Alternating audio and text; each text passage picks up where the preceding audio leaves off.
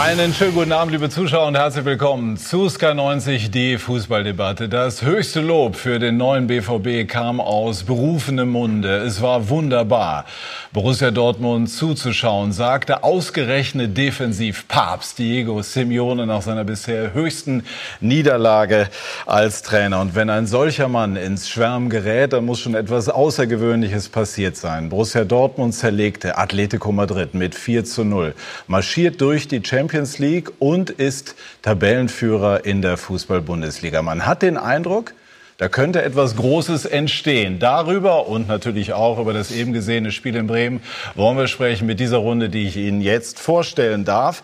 Er verkörpert sozusagen Mir Samir auf Westfälisch. Sebastian Kehl ist mit dem BVB dreimal Meister geworden. 13 Jahre hat er dort gespielt und jetzt ist er zurück als Leiter der Lizenzspielerabteilung. Pitt Gottschalk, Chefredakteur bzw. Sportchef der Funke Mediengruppe, unter anderem bei der WAZ. Und er nennt den BVB-Kader sehr schön ein Schatz der tausend Möglichkeiten. Sebastian Hellmann, unser Kollege, seit fast 20 Jahren Moderator in der Bundesliga und in der Champions League, glaubt, dass es in dieser Saison einen echten Titelkampf geben kann. Und unser Sky-Experte Didi Hamann hat festgestellt, der BVB ist aktuell die Nummer eins in Deutschland. Sie haben das Momentum auf Ihrer Seite. Herzlich willkommen, meine Herren. Sebastian, ist der Mitgliedsantrag an die Diego Simeone schon rausgeschickt worden? Nein, haben wir nicht. Ich glaube, würde auch nicht annehmen. Aber natürlich haben wir uns über seine Lobeshymne gefreut. Die Mannschaft hat sich das ähm, am Mittwoch aber auch sehr hart erarbeitet. Und das Ergebnis war am Ende dann vielleicht auch ein bisschen zu hoch. So realistisch können wir es auch einschätzen. Wie viel Energie steckt im Moment im BVB, im ganzen Club? Ja, sehr, sehr viel. Wir haben äh, eine schwierige Saison im letzten Jahr hinter uns gebracht, haben im Sommer einiges analysiert, haben uns viel vorgenommen, haben an einigen Stellschrauben auch gedreht, viele Veränderungen herbeigeführt.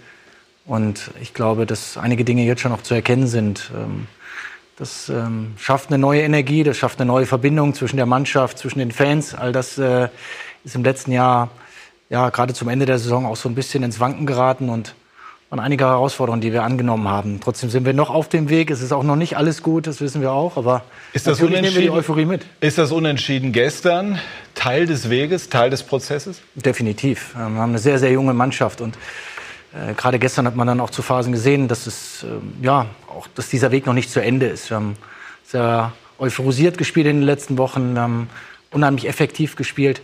Gestern hätten wir das Spiel auch gewinnen können, aber am Ende haben wir dann halt ähm, ja mit einem kleinen Fehler die zwei Punkte liegen lassen, war ein bisschen enttäuschend. Aber nichtsdestotrotz sind wir richtig gut dabei. Tabellenführer sind Sie trotzdem steuert auf das absolute Topspiel gegen die Bayern zu. In zwei Wochen werden wir natürlich ausführlich thematisieren. Äh, Pitt, sehr schön. Äh, Schatz der tausend Möglichkeiten. Muss ich mir dann Lucien Favre sozusagen als Schatztaucher vorstellen, der dann all die Juwelen fischt und dann veredelt? Ja, tatsächlich wirklich als Schatzjäger oder Schatzsuchender. Ähm, manchmal, glaube ich, weiß er selbst nicht, wozu dieser Kader in der Lage ist. Also wir haben schon während der Saison geglaubt, dass der Götze abgeschrieben ist, dass von ihm gar nichts mehr kommen wird. Und jetzt bringt er ihn gegen Atletico plötzlich da drauf. Ich finde, er hat fantastisch gespielt. Das sieht man am Fernsehen nicht so genau. Man muss im Stadion sehen, um dieses Wechselspiel mit Reus vorne zu begreifen. Und wenn man sich alleine anschaut, dass er 15 verschiedene Torschützen hat in der Mannschaft, sieht man, wie breit das gefächert ist. Da ist nicht nur Aubameyang, wie früher der Tore gemacht hat, sondern das kommt wirklich aus allen Rohren. Und das, obwohl die gesamte Achse, eigentlich von der gesamten Achse, eine Mittelachse, eigentlich nur Torwart Birki übrig geblieben ist. Also äh, da muss man den Hut vorziehen, was da passiert ist im Sommer. Götze werden wir natürlich auch ausführlich besprechen. Sebastian, hat der BVB das vollzogen, was den Bayern noch bevorsteht? Oder anders formuliert, war der BVB mutiger als die Bayern? Ja, mutiger auf jeden Fall. Also der andere Sebastian, ich zucke ja immer, weiß ja gar nicht so richtig, wen du meinst heute Abend. Äh, muss das ja, ja also so ein bisschen. So exotisch ist der Vorname nicht, dass er nicht zweimal vorkommen könnte. Nein, nein, absolut. Nein, äh, also A, mutiger, aufgrund auch der letzten Saison, muss man ganz klar sagen. Ähm, sie sind schneller da bei den Spielern, die sie haben wollen. Beobachten die schon lange. Hakimi jetzt als bestes Beispiel, den haben die lange auf dem Zettel, den kriegen sie dann auch. Ähm, und das unterscheidet sie auch eben zu dem anderen großen Club, zu den Bayern. Und ich glaube, dass der Umbruch, also die, die gehen auf die Zukunft zu. Das hat Dortmund jetzt par excellence bewiesen. Aber ich gebe natürlich auch Sebastian recht, das dauert jetzt alles noch ein bisschen, weil kommt sicherlich auch noch mal ein Knick. Aber das haben sie den Bayern äh, ganz klar voraus. Also da sind sie einen Schritt weiter als der FCB, was das angeht, perspektivisch in jedem Fall. Gibt es für den BVB Limits in dieser Saison? ja, also ich, ich würde es jetzt nicht zum Favoritenkreis der Champions League äh, zählen. Äh, aber sie haben natürlich was geschafft am Mittwoch, was in den letzten zehn Jahren keine Mannschaft geschafft hat, dass sie äh, Atletico Madrid diesen Betonriegel knacken und vier Tore äh, schießen. Ähm, sie haben eine junge Mannschaft, da wird es mehr Schwankungen geben wie bei einer erfahreneren Mannschaft, aber ich halte sie für einen absolut für Meisterschaftskandidaten und würde mich nicht wundern, wenn sie im Viertel- oder Halbfinale der Champions League auftauchen. Wenn es dann in die Endphase geht, glaube ich doch, dass, dass es einige Mannschaften gibt, die weiter sind wie der BVB. Aber das ist wahrscheinlich auch nicht der Anspruch, äh, dieses Jahr die Champions League zu gewinnen. Wir haben die Bayern gesehen, wie schwer es ist die letzten Jahre. Also das so mal die ersten Eindrücke zu Borussia Dortmund wird uns ausführlich beschäftigen. Aber das Spiel, das wir eben äh, gesehen haben, ist natürlich auch eine Partie, äh, die, wir, die wir betrachten und bewerten wollen. Wir stehen so ein bisschen auch unter diesem Eindruck, mit diesem Resultat hat ja eigentlich keiner gerechnet. Und ich glaube, wir haben die Möglichkeit, Florian Kofeld, den Werder-Trainer, nach seiner ersten Heimniederlage jetzt live im Interview zu hören. Bitte schön. Florian Kofeld, genauso ist es. Erste Heimniederlage. Dass es dann gleich so dicke kommt, hätte wahrscheinlich keiner erwartet. Haben Sie eine Erklärung für diese 90 Minuten? Ja, definitiv. Also wir haben einen Aspekt des Fußballs heute komplett vergessen und das heißt äh, Konterabsicherung. Das war im Grunde jeder Ballverlust war ein brandgefährlicher Konter für Leverkusen und ähm, ja, dazu haben wir ein, zwei Fehler gemacht, die man einfach nicht machen darf äh, in der Spieleröffnung.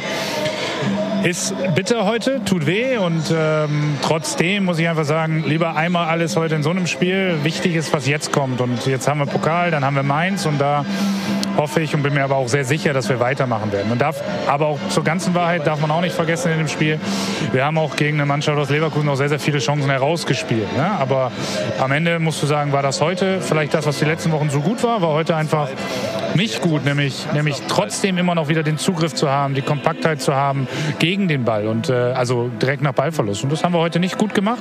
Das müssen wir klar so sagen. Und ähm, ja, da werden wir wieder dran arbeiten. Und bin mir aber sicher, das wird uns nicht umwerfen, sondern Mittwoch gegen Flensburg gewinnen und dann in Mainz, wenn mich nicht alles täuscht, sind wir immer noch Vierter. Und ähm, von daher müssen wir das gut aufarbeiten, aber dann geht's weiter. Sie haben vorher gesagt, also Moisander ist eigentlich nicht zu ersetzen. Deswegen haben Sie gesagt, Sie verändern die Statik so ein bisschen, gehen auf eine Dreierkette. Wie konnte es dann sein, dass gerade in der ersten Halbzeit außen so große Löcher waren? Also Brandt und Bellarabi konnten eigentlich wirbeln und vorbereiten, wie sie wollten. Warum ist das nicht Aufgang der Plan, die Räume da ähm, zuzukriegen? Ja, das ist ähm, wenn du mit Dreierkette spielst plus einen Sechser davor, dann muss sich der, der ballferne Innenverteidiger trauen, auch ins Mittelfeld vorzurücken, um dann gerade diese Halbräume wieder zuzumachen nach dem Ballverlust. Das haben wir nicht immer hingekriegt, hatten aber auch wirklich Ballverluste, die, die auch nicht gehen und hatten dann nicht sofort Druck auf den Ball. Das ist, es kommt beides zusammen. Aber für mich entscheidend, dass wir da das nicht richtig, nicht richtig eingerückt sind. Und dem Moment, so dieser Wechsel zwischen Anspielbarkeit und Zugriff, der war nicht so da. Okay, aber andersrum, zweite Halbzeit mit der Viererkette war es dann auch irgendwie nicht ganz viel anders. Da war nochmal eine Phase, wo wir auch nochmal zurückkommen kommen können. Ich glaube, da war es wirklich nochmal auf Messerschneide. Dann haben wir wieder einen Ballverlust und ja, und dann, dann ist das halt auch Qualität, die Leverkusen hat. Nochmal, das war für mich nicht unerklärlich heute. Wie es dann so, also nicht unerklärlich im Sinne von taktischen Dingen, die, die waren einfach klar zu sehen. Und ähm, dann müssen wir halt dann auch akzeptieren, dann haben wir noch zwei Eigentore dabei.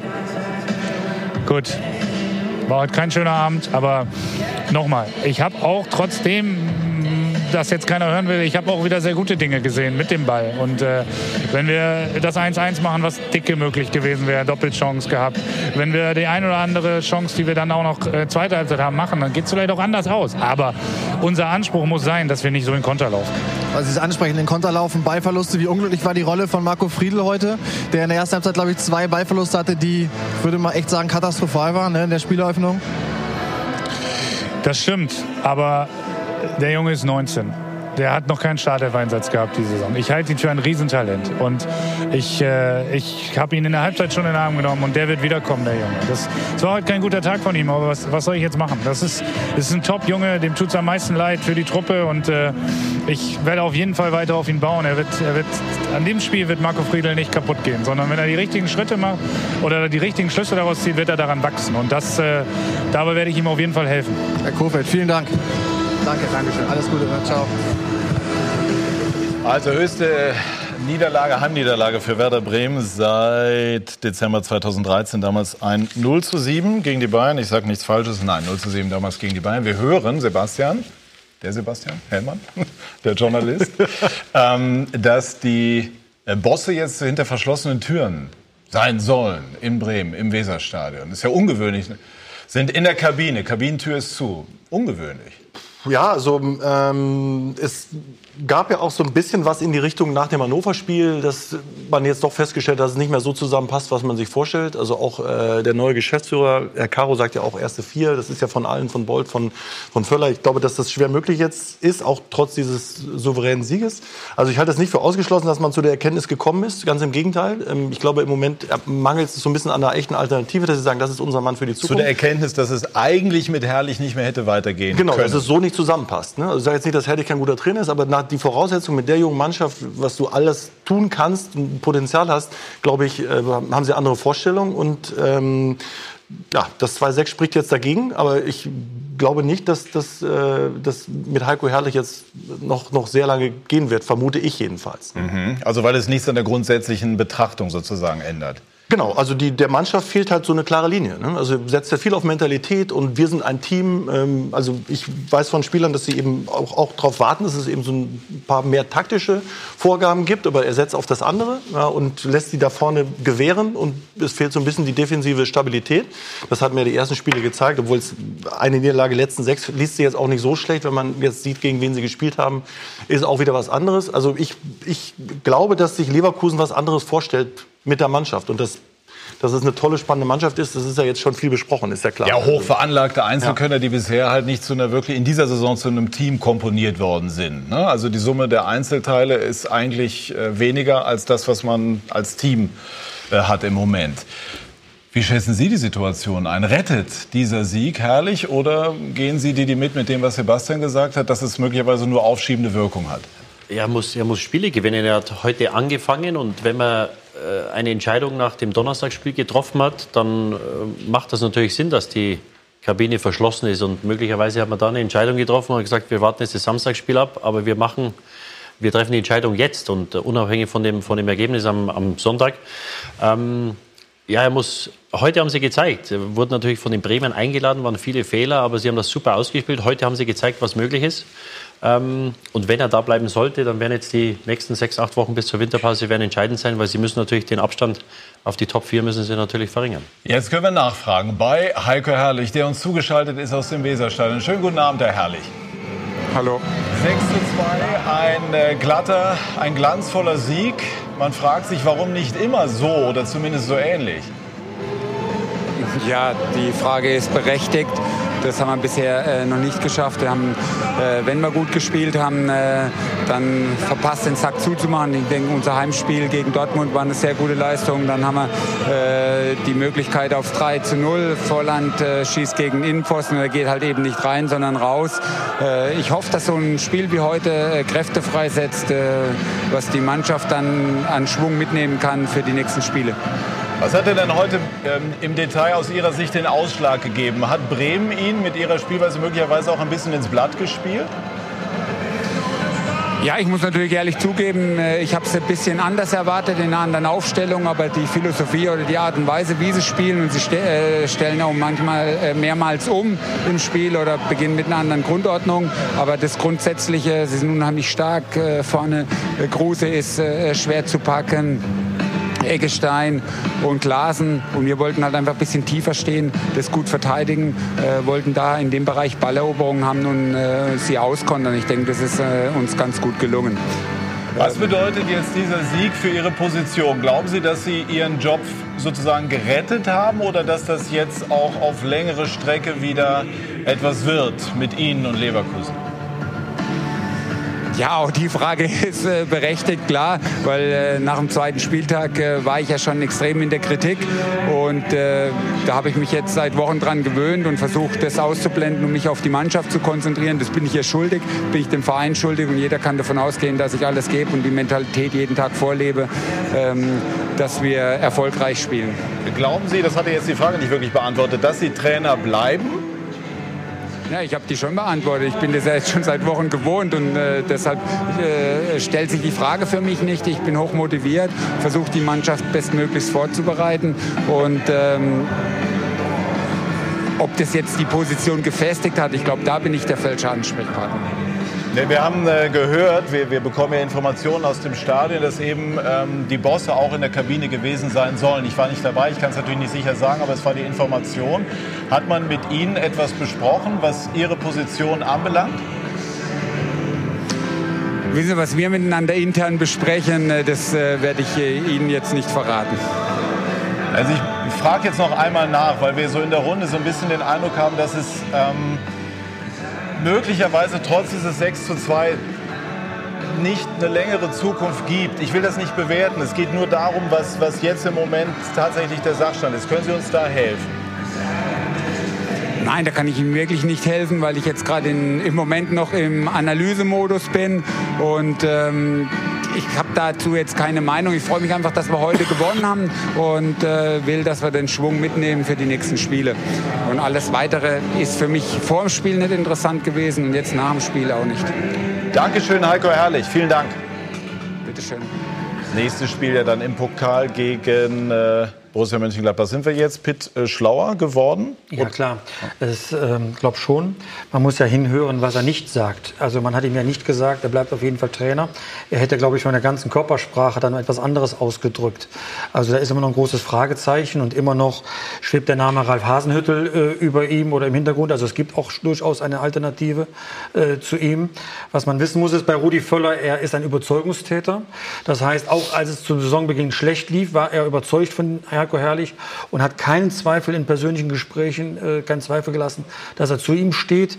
Das heißt, er lässt sich auch jetzt von einem Ergebnis nicht in irgendeiner Weise beeinflussen. Sollte es, so wie deine Informationen sag mal, es andeuten, zu einem Meinungs äh, Umschwung gekommen sein, dann wird er auch nach diesem Spiel dazu stehen. Und da deutet auch einiges darauf hin, dass jetzt Konsequenzen gezogen werden. Auf der anderen Seite ist Fußball natürlich ein gnadenloser Ergebnissport. Und wenn ein Trainer ein 6 zu 2 holt, dann, äh, dann erreicht er, um dieses Modewort jetzt zu erreichen, offensichtlich die Mannschaften auch. Mhm.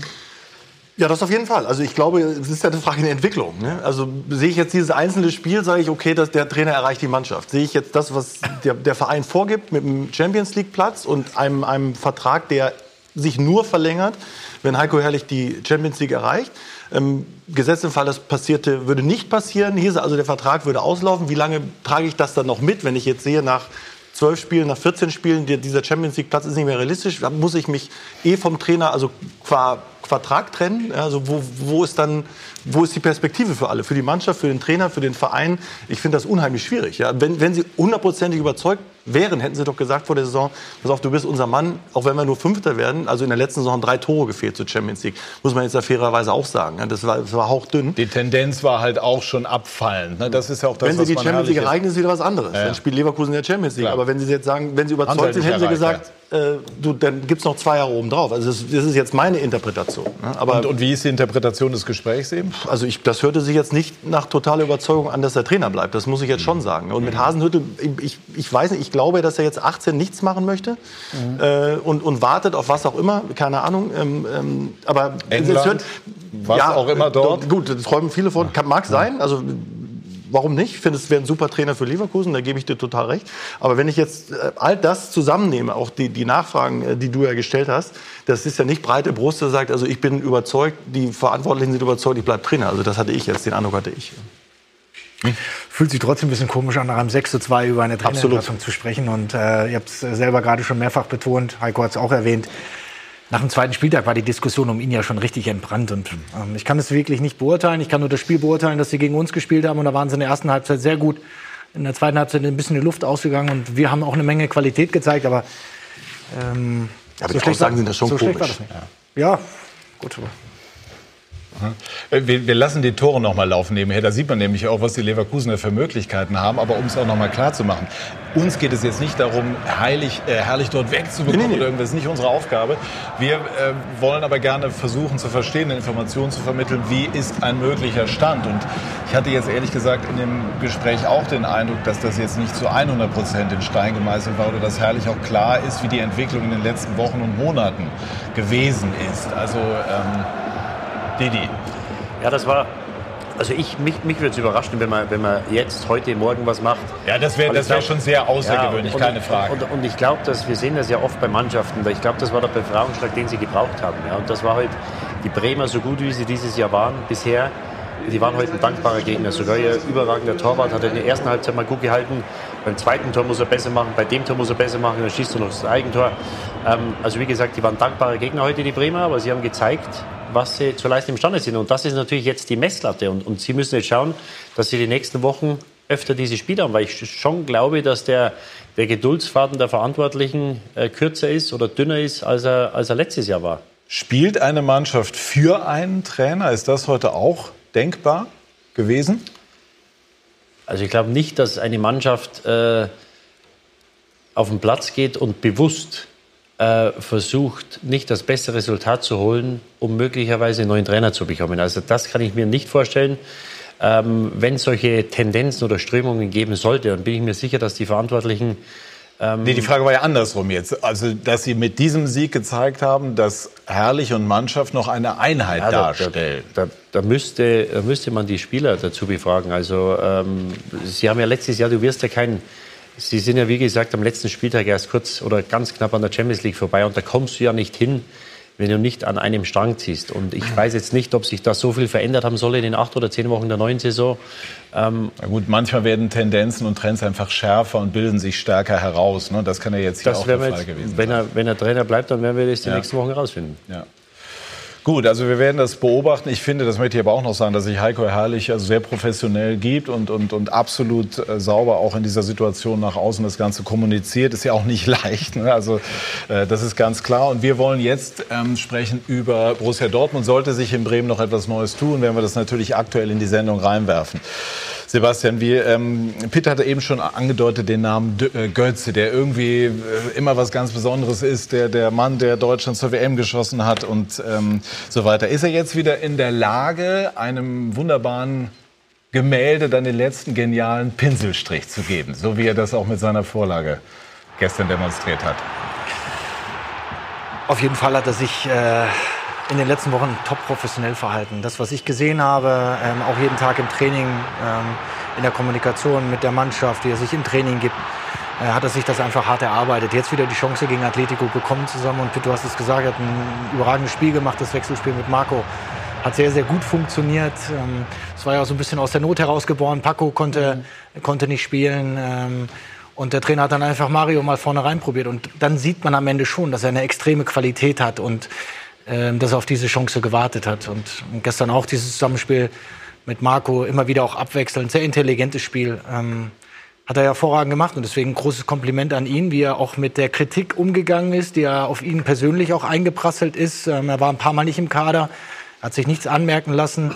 Ähm, ich glaube, es zeigt auch, dass wir einen neuen Geist innerhalb der Mannschaft haben und ähm, dass auch der eine oder andere Spieler jetzt mal nicht im Kader war, trotzdem wieder eine Chance bekommen hat. Unter anderem Guerrero jetzt, äh, der, der ja auch ein paar Mal draußen saß und gestern auch wieder gespielt hat. Also der Zusammenhalt ist da. Mario hat seine Chance ergriffen.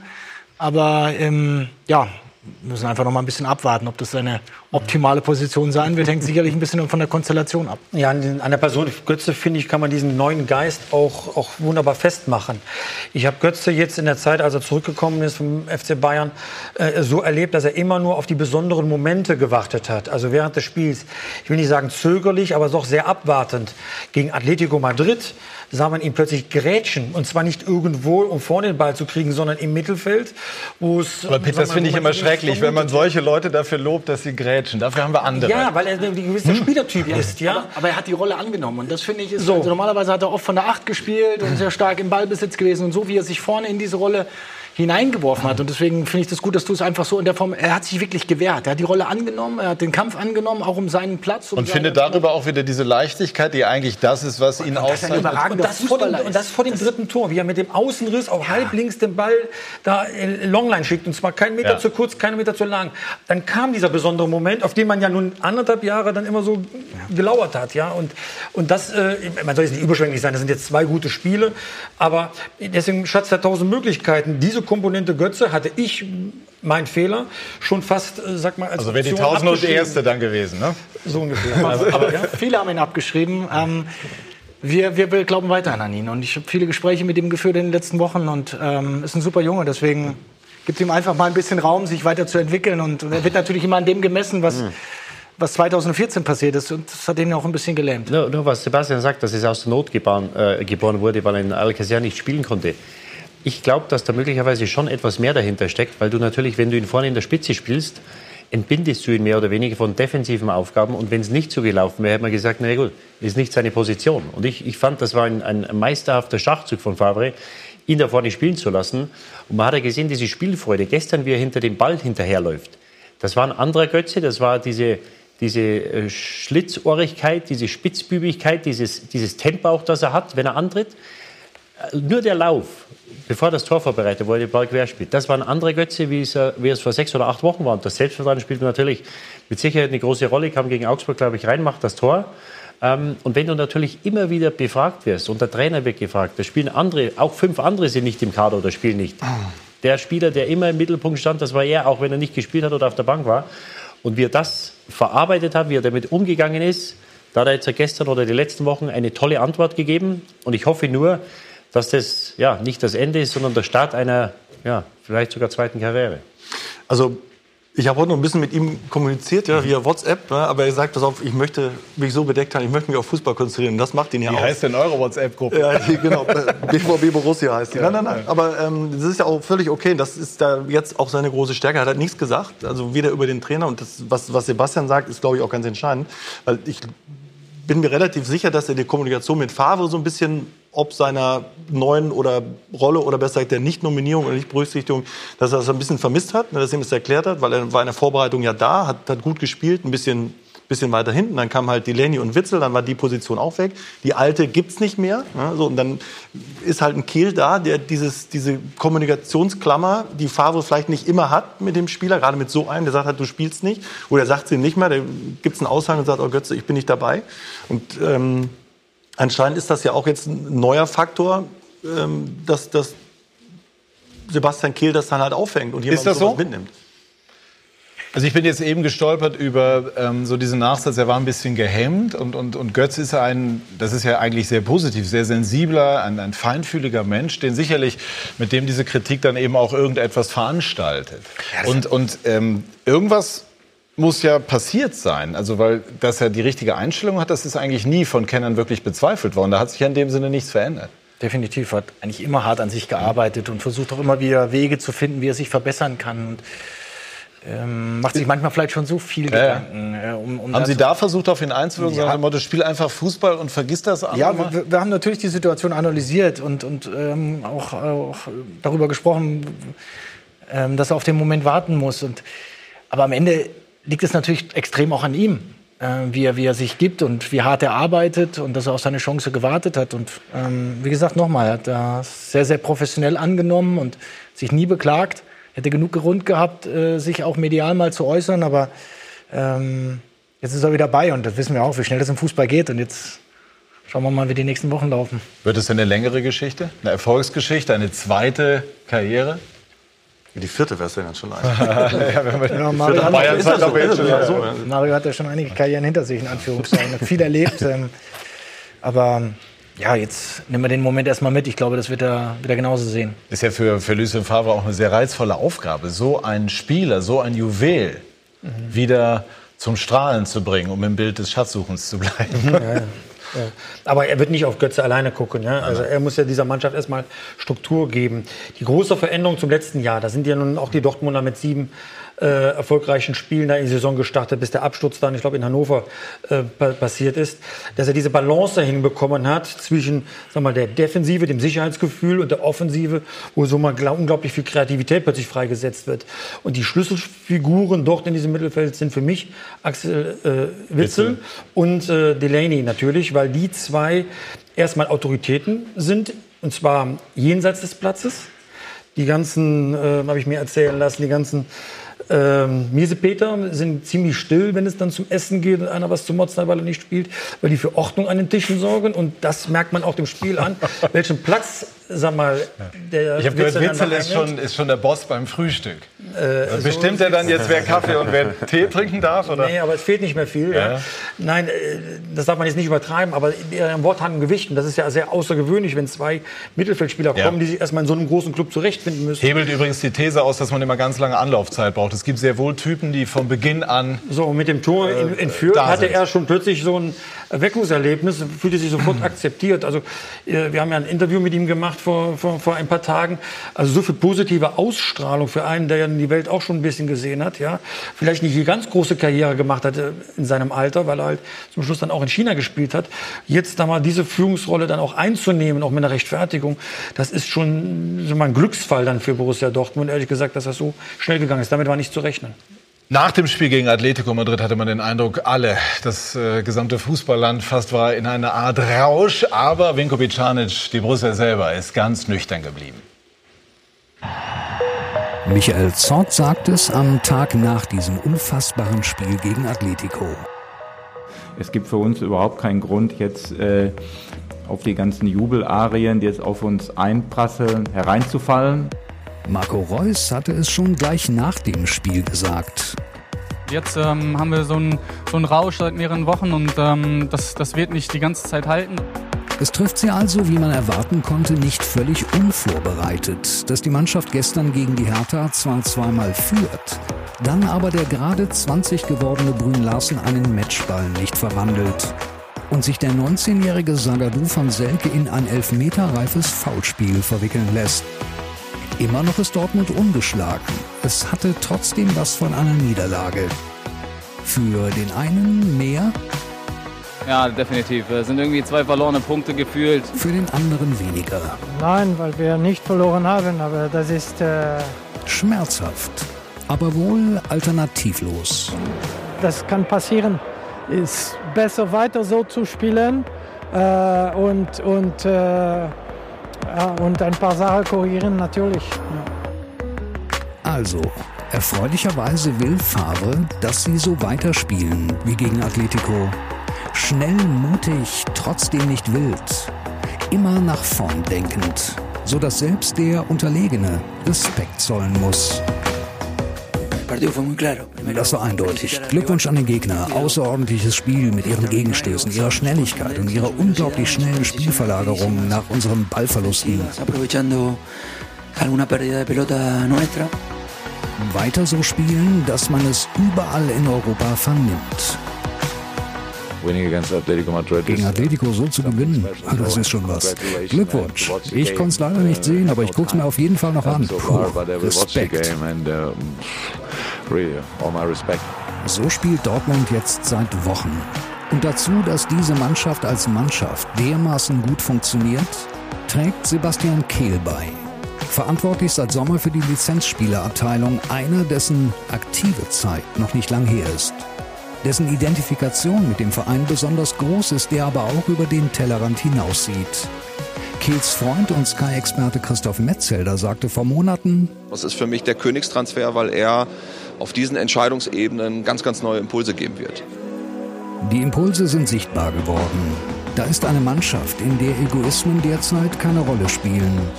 Die begeisternd Fußball spielt und nicht leicht zu verunsichern ist, auch wenn der Gegner mal die Oberhand gewinnt.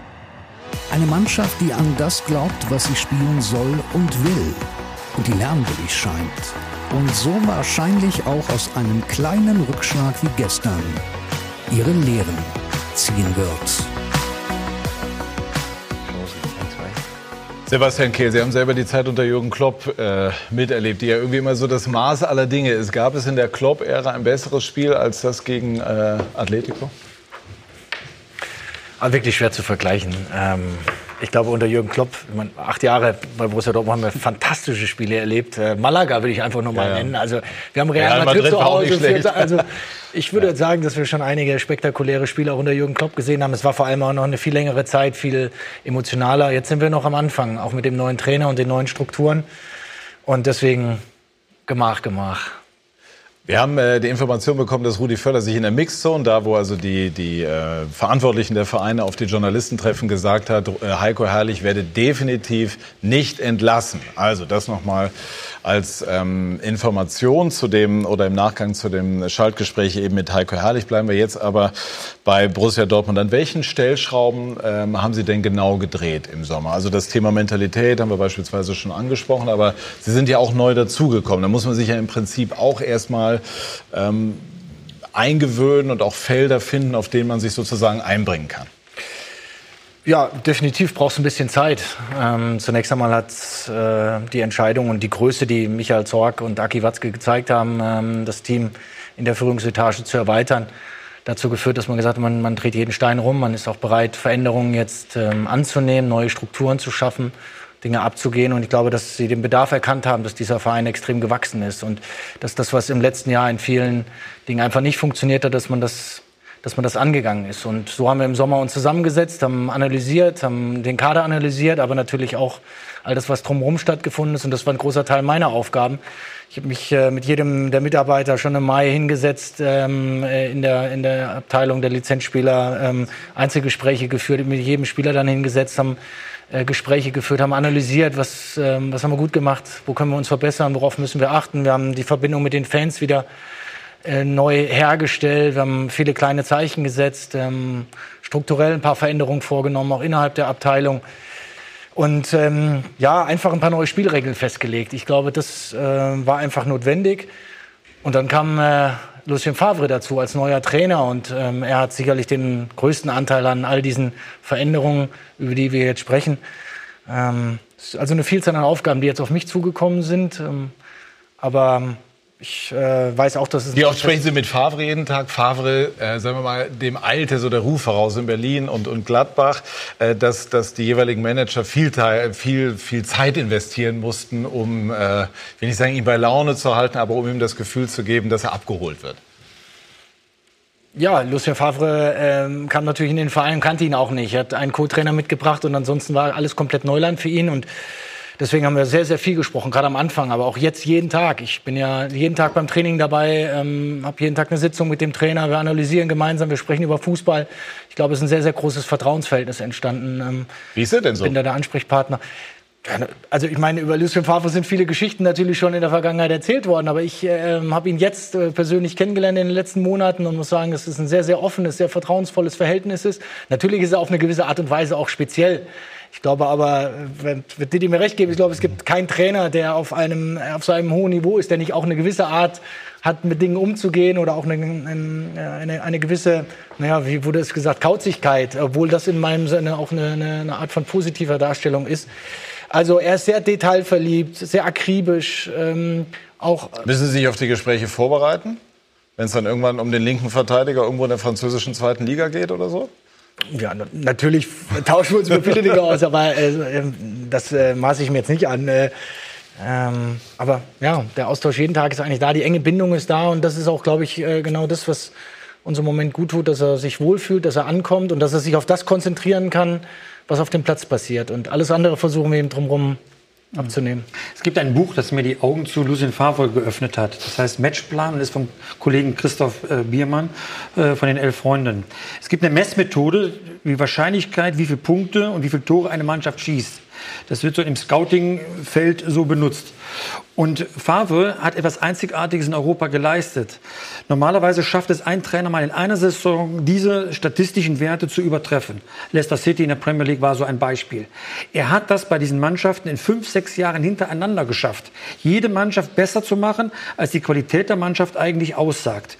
Er hat es nur noch nie bei einem großen Verein machen dürfen, sondern immer nur bei vergleichsweise, sag mal, äh, Mittelliga-Vereinen. Äh, mhm. Und deswegen fand ich das total spannend, wie er diese Fähigkeiten, die ich sag mal, unter Experten auch unbestritten sind, wie er das bei einem großen Verein, wo viel mehr Einflussfaktoren auf, auf ihn als Persönlichkeit natürlich kommen, größeres Medieninteresse, viel mehr Nachfragen, viel mehr internationale sag mal, Flair, der da, der da sag mal, zum Tragen kommt, wie er das um, ähm, sag mal, rüberbringt. Jetzt sind natürlich erst drei Monate gespielt, man kann da nicht grundsätzlich jetzt schon Schlüsse draus ziehen, äh, verbietet sich jetzt nach einem Drittel der Saison, aber was man sehen kann, ist, dass mit dieser falschen Neun zu spielen, immer bis zur Torlinie nach hinten spielen, gar keinen klassischen Mittelstürmer zu brauchen, wie das vorher in der Spielfall war, dass dieses äh, Favre-Konzept bisher ganz gut sag mal, zu Borussia Dortmund passt und vor allem auch der Kader sag mal, diese Möglichkeiten auszuschöpfen überhaupt zulässt. Es ist halt ein Team, ne? Also das ist das, was über allem steht. Du hattest vorher einen, der kam in Clownskostüm und äh, goldenem Lamborghini, dem, den hat gar nichts interessiert. Ja. Der hat zwar getroffen, das war aber auch alles, dann ist er wieder nach Hause gefahren. Jetzt hast du einen Aubameyang. Ja, also- Aubameyang, genau. Jetzt hast du einen Alcázar, der, der ein Teamplayer ist, der die anderen mit einsetzt, was, wo die natürlich auch Wert drauf legen, logischerweise. Der Nicht kommt, sagt, ich komme jetzt hier aus Barcelona, äh, gib mir her die äh, Pille, ich mache mal kurz die Tore und dann fahre ich irgendwann wieder nach Hause. Und das ist eben total entscheidend, finde ich. Das spricht ja jetzt auch für Witze und Delaney, zwei, zwei Top-Profis, die das eben nicht so nach außen tragen, diesen ganzen Bohai. Ähm, und ähm, die, die Mischung finde ich einfach optimal. Zudem noch die ganzen Spieler, die auch mal ein 1 gegen 1 gewinnen. Also wenn du, wie, wie Nico Kovac ja sagt, die müssen 10, 20, 30 Spieler überspielen, weil die sofort wieder da sind. Da hast du einen Pulisic, da hast du äh, einen Sancho, einen Reus, äh, einen Brun Larsen. Da kannst du halt auch mal eine Überzahl schaffen, weil die halt die Spieler dafür haben. Davon gibt es nicht so viele in der Liga. Und die meisten insgesamt, also kumuliert, spielen eben bei Borussia Dortmund. Finde ich einen super wichtigen Faktor, muss ich ganz ehrlich sagen. Wie verläuft äh, diese, diese Zusammenarbeit jetzt mit Matthias Sammer? Da ist ja irgendwie auch immer sehr viel Geheimnis äh, dahinter. Also Watzke, Zorg, der seit über 20 Jahren dieses Geschäft auf höchstem Niveau betreibt und äh, also der oberste aller Schatzsucher zu sein oder, oder ist einfach, ne? mit, mit Diamantenauge geradezu ausgestattet. Ähm, Sammer und Sie. Welchen Einfluss hat Sammer? Am Ende geht es jetzt, glaube ich, gar nicht darum, äh, in, in Prozent Oder wie bringt er sich ein? Ja. Also wir wollen uns jetzt nicht ausrechnen, wer welchen prozentualen Einfluss hat, sondern wie bringt er sich genau ein? Wir sitzen regelmäßig zusammen. Das haben wir vom Juni an ähm, wöchentlich getan. Wir haben die Kaderplanung zusammen besprochen, wobei auch ganz klar so ist, dass Michael Zorg da die Gesamtverantwortung trägt. Er auch derjenige war, der die äh, Transfers am Ende abgeschlossen hat und wiederum äh, ein sehr gutes Näschen bewiesen hat. Was können Sie von einem wie Zorg lernen? Ja, wahnsinnig viel natürlich. Ich bin jetzt erst neu in diesem Geschäft und bringe natürlich auch, ich sag mal, Dinge mit, die ich jetzt gelernt habe in den letzten Jahren und die ich von meiner Persönlichkeit auch mitbringe. Aber äh, Michael, der seit äh, über 20 Jahren in dem Geschäft tätig ist, gerade was das Beraterwesen, was das Netzwerk, was das Feingefühl angeht, was ähm, auch eine gewisse Ruhe in der, in der Transferpolitik angeht. Ich glaube, das sind alles Dinge, die ich hoffentlich in den nächsten Jahren noch erlernen werde. Ähm, und ich glaube, dass die Mischung mit meiner Frische und vielleicht auch mit meiner unbequemen Art, die ich ab und zu auch mal äh, einbringe, Ja? ähm, ja, es wird natürlich auch in dieser Runde äh, kontrovers diskutiert. Also das ist ja auch das, was Matthias mit einbringt, wenn wir dann zusammensitzen und ähm, ja, über die Gestaltung des Kaders gesprochen haben, über Veränderungen, über strukturelle Dinge, über ähm, ja, über einzelne Personalien, das, das verursacht Reibung. Und ich glaube, das ist das, was äh, uns am Ende auch sehr, sehr gut tut, einfach äh, Fußballkompetenz hineinzuholen. Wobei es, wie gesagt, ganz klar ist, Matthias hat keine operative Aufgabe. Er ist am Ende beratend da, tätig. Ich kenne ihn ja auch noch als Spieler, also ich habe auch einen, einen guten Draht. Er hat eine ähnliche Funktion ja bei Bayern München gehabt, wie ich das jetzt vielleicht auch in, in Phasen bei, bei Borussia Dortmund tue. Und deswegen ist es ein sehr vertrauensvoller Austausch. Es kommt nichts raus. Und ähm, das ist im Fußballgeschäft ja auch nicht so, nicht so, ja, nicht so oft zu erkennen. Ja, also ähm, ich, ich weiß gar nicht, wie Lucien Favre da eingebunden ist. Ich glaube, der, der guckt und wartet nur auf Ergebnisse. Ich, ich glaube Er jetzt nicht, dass der, übrigens- nein, dass der aber dabei Lucien- ist. Ne? Also, Lucien ist auch ab und zu dabei, Okay, natürlich, zu, um ihn ja. dazuzunehmen. Okay, ja, Ähm, aber ja. ich finde das total spannend, muss ich ganz ehrlich sagen. Also, dass du so einen holst, ne? und du hast ja jetzt mit Kehl und mit Sammer und mit Zorg ähm, und mit Watzke, der jetzt auch schon den Verein ewig begleitet. Ich weiß gar nicht, wie viele wie viel tausende Spiele ihr da jetzt versammelt, wenn ihr da zusammensitzt. Das ist natürlich, äh, ähm, also für die Fans sagen es Folklore, ist halt äh, schwarz-gelb, aber wenn das funktioniert und da äh, ja auch mal der, die Art von Sammer ist ja, das eben antizyklisch zu machen. Er wird jetzt wahrscheinlich auch sagen, pass auf, beruhigt euch, es ist jetzt alles noch am Anfang. Und ich glaube, dass das ein super wichtiger Faktor ist. Also, dass er einfach nur seine Meinung sagt und dann kann man ja selber entscheiden, was, was lassen wir davon durch, was bringen wir dazu zur Mannschaft oder zum Trainer und das ist doch also optimal eigentlich. Und was in dieser Runde auch wichtig ist, dass halt einfach auch eine gewisse Disziplin in den Bereichen herrscht, wo jeder dann am Ende für verantwortlich ist. Und ich glaube, das ähm, übergeht auch Matthias nicht. Er weiß ganz genau um seine Rolle. Und äh, so ist das im Moment ein gut funktionierendes Gebilde, auch wenn die Positionen allesamt neu sind. Und nochmal ist auch eine gewisse Größe äh, von Michael und von Aki äh, ähm, bedarf, hat, dass, äh, dass diese Veränderungen überhaupt herbeigeführt wurden. Wir wollen noch mal einmal ähm, rüberschalten nach Bremen. Yannick Erkenbrecher, unser Reporter vor Ort. Yannick hat, ähm, war eben in der Mixzone dabei, als äh, ich glaube auch als Rudi Völler sich geäußert hat. Äh, wie war das eben?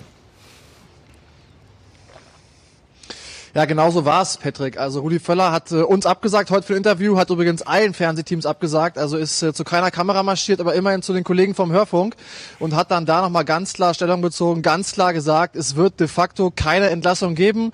Ähm, er plant weiter mit Heiko Herrlich. Heiko Herrlich wird Trainer bleiben, wird de facto auf jeden Fall das Pokalspiel in äh, Mönchengladbach betreuen und da gibt's keine Diskussion. Welchen Eindruck hattest du sonst? Rund um, um die Personalie des Trainers, die, Also äh, die wir jetzt nicht hier heu, heute neu erfunden und aufgemacht haben. Ne? Also nur um das auch mal ähm, deutlich zu machen. Ich habe eben noch ein paar Minuten mit Heiko Herrlich ähm, gesprochen. Er hat selber auch gesagt, er geht fest davon aus, dass er eben am, Mann- am Mittwoch die Mannschaft betreut, dass das Team heute ein gutes Zeichen gesetzt hat mit diesen sechs Toren, dass natürlich noch nicht alles perfekt ist, dass es auch noch ein Stück weit an äh, einigen Sachen ähm, zu drehen gibt, äh, die halt auch heute noch nicht funktioniert haben. Gerade, dass die Mannschaft wieder sehr anfällig war nach den zwei Gegentoren, also 1-3, 2-3. Da wurde es sehr, sehr wackelig bei, bei Bayer. Und Rudi Völler hat schon den Eindruck vermittelt, dass er ja sehr forsch äh, war und auch ähm, nochmal gesagt hat, er kommt eigentlich gerade Woche für Woche vor jede Fernsehkamera, sagt immer wieder das Gleiche. Er ist es leid, immer wieder dieselben Fragen zu beantworten. Deswegen möchte er eigentlich jetzt ein für alle Mal einen Punkt dran machen. Hat auch heute keine Lust, mit äh, uns Fanjournalisten zu sprechen und nochmal ganz klar sagen, ähm, zumindest hat das, wie gesagt, den Radiokollegen gesagt, Herko Herrlich bleibt Trainer. Wie lange das dann sein wird, Patrick, das ist natürlich schwer abzuschätzen für uns alle, weil natürlich auch heute, glaube ich, ähm, vieles einfach noch überstrahlt wird von diesem 6 zu 2. Also Bayer Leverkusen hat endlich wieder ein Fußballspiel gewonnen. Ja, danke schön, Janik, nochmal für diese Einschätzung. Und äh, klar ist, habe ich auch gesagt, Fußball ist Ergebnissport. Heute hat äh, Heiko Herrlich gewonnen. Wir werden das äh, in Ruhe beobachten in den kommenden Tagen und Wochen und dann sehen wir, ähm, was passiert. Vielleicht bekommt Heiko Herrlich auch die Kurve. Wir wissen es nicht. Wir haben Fragen gestellt. Jetzt machen wir eine ganz kurze Pause. Wir sprechen gleich weiter, unter anderem über Alcázar, der Mann, der alle 18 Minuten bisher ein Bundesligator geschossen hat. Und zwar sehr schöne und wichtige. Und sprechen weiter über Borussia Dortmund. Bei SK90 die Fußballdebatte.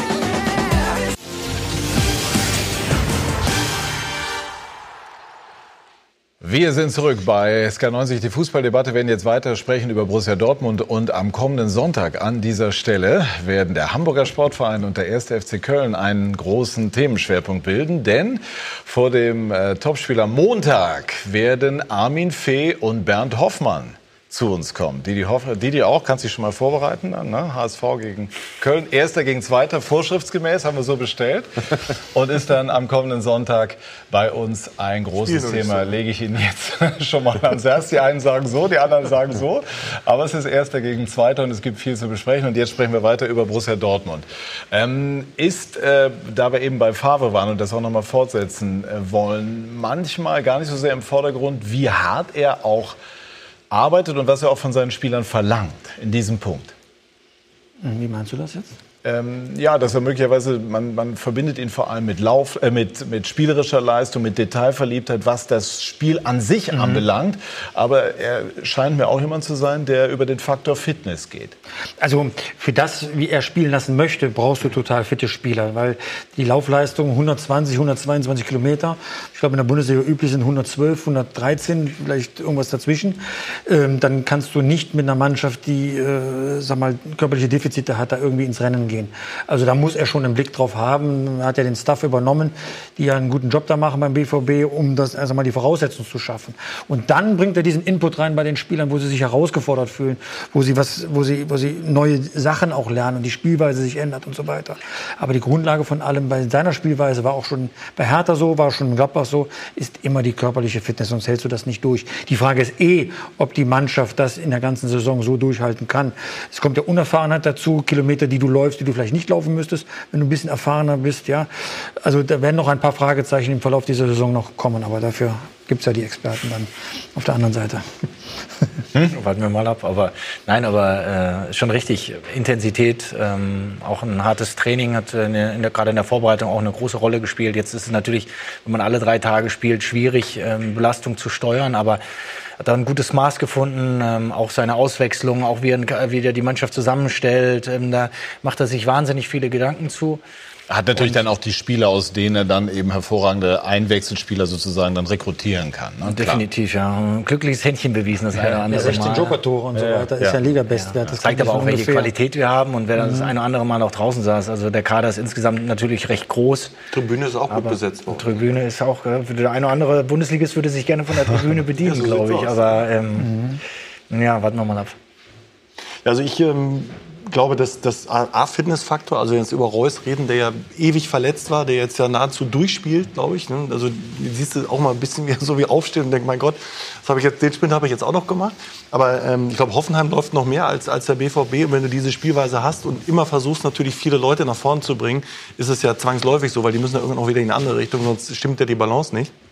Und äh, ich finde auch, dass Götze jetzt viel frischer wirkt. Ja? Also natürlich auch vom Kopf, aber alles, ich, alles wirkt irgendwie 10, 15 Prozent fitter, schneller. Also das, das finde ich schon maßgeblich. Und äh, ich glaube, dass ähm, diese Detailverliebtheit äh, bei ihm ist ja alles so, also auch bei Ecken, wer wo wie steht und anläuft, das ist ja, also da wird ja jeder zurechtgerückt im Training. Das ist schon ganz spannend. Ne? Und das ist ja auch so, dass es bei den Spielern, also jetzt äh, nicht bei den aktuellen, aber die mit ihm zusammengearbeitet haben, das ist natürlich dann als Trainer auch mal eine Nervensäge. Aber das muss ja kein, kein, kann auch ein Kompliment sein, logisch.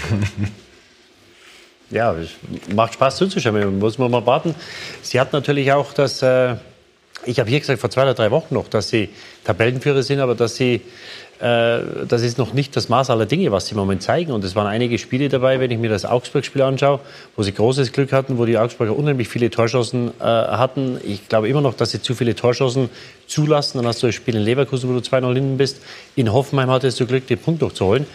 Und dann hat er natürlich im Moment diesen, diesen Lauf und dieses glückliche Händchen. Äh, der Höchstwert war letztes Jahr zehn Joker-Tore von Leipzig und Bayern München. Äh, Dortmund hat nach, äh, ja, hatten letzte Woche schon, nach acht Spielen hatten sie schon zehn Joker-Tore. Das wird nicht immer so weitergehen. Und dann für mich die Kernfrage wird sein, was ist mit Alcacer? Weil er war ein Spieler, der hat auch in Valencia nie 45, 50 Spiele gemacht für die, für, für die erste Mannschaft. In Barcelona hat er wenig gespielt, aus anderen Gründen, weil natürlich die, die Konkurrenz da war. Und, und das ist für mich die entscheidende Frage, wo es mit Dortmund dieses Jahr hingeht. Natürlich haben sie eine tolle Mannschaft, kein Thema. Nur du brauchst einen, der dann zum Schluss das Ding reinhaut.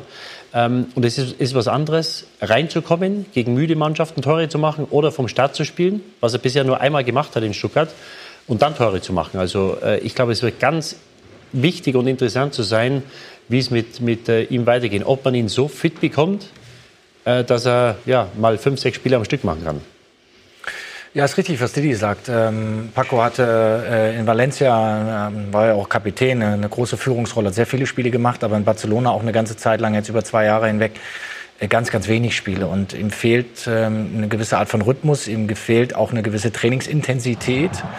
Und da muss man ihn erst mal hinbekommen. Es zeigt... Ähm, auch natürlich, dass er weiß, wo das Tor steht. Das haben wir in dieser Saison schon häufig gesehen. Und ja, ich wollte gerade sagen, also wenn der doch den Rhythmus hat, also was passiert Rhythmus denn dann? Dann trifft er alle zehn Minuten. Ja, gut, nein, auch nein, das wird sich noch mal ein bisschen relativieren, nein. natürlich, aber, aber es ist schon richtig. Er war jetzt wieder angeschlagen, ähm, hat noch ähm, auch, auch nicht dauerhaft trainieren können. Also es wird noch ein bisschen brauchen, um ihn auf das Niveau zu bekommen, wo er uns dann auch jedes Wochenende helfen kann. Und ja, deswegen ist es auch eine Aufgabe, mit ihm zu arbeiten, auf jeden Fall auch für den Trainer. Wäre der Trainer da bereit, irgendwie eine Sonderstellung äh, zu kreieren oder zu sagen, der Junge, der kann das Training nicht ab?